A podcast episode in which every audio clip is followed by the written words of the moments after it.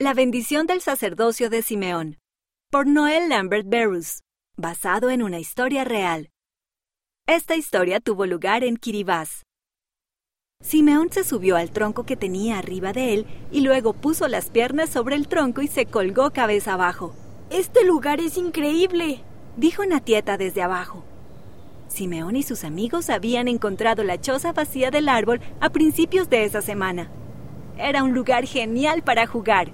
Las vigas que sostenían el techo eran perfectas para columpiarse. Apuesto a que puedo saltar a lo largo de toda la viga como un mono, dijo Simeón. Nos vemos a mitad de camino, dijo Toani. Simeón utilizó los brazos para mover el cuerpo hacia adelante y luego saltó hacia la viga junto a su amigo. Extendió las manos listo para aferrarse. Pero los dedos se le resbalaron y Simeón cayó al suelo. ¡Ay! dijo Simeón. Sus amigos corrieron a ayudarlo. ¿Estás bien? preguntó Natieta. Simeón trató de levantarse, pero sintió un fuerte dolor en el brazo. No sé si podré moverme, dijo él.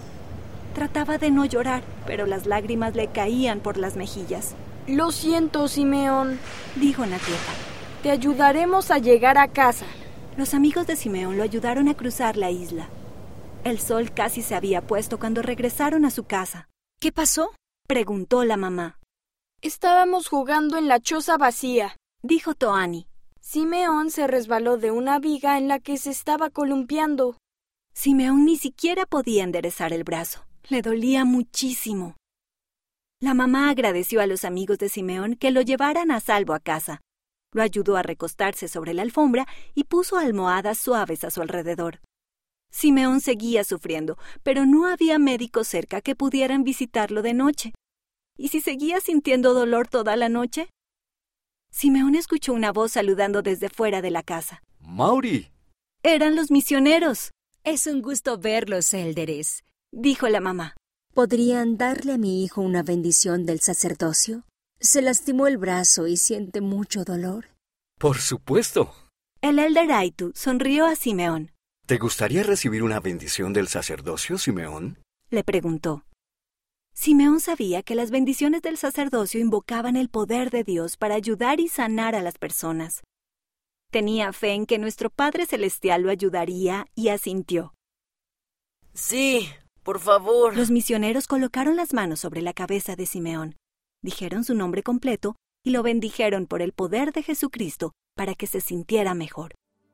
Poco después, el brazo de Simeón no le dolía tanto.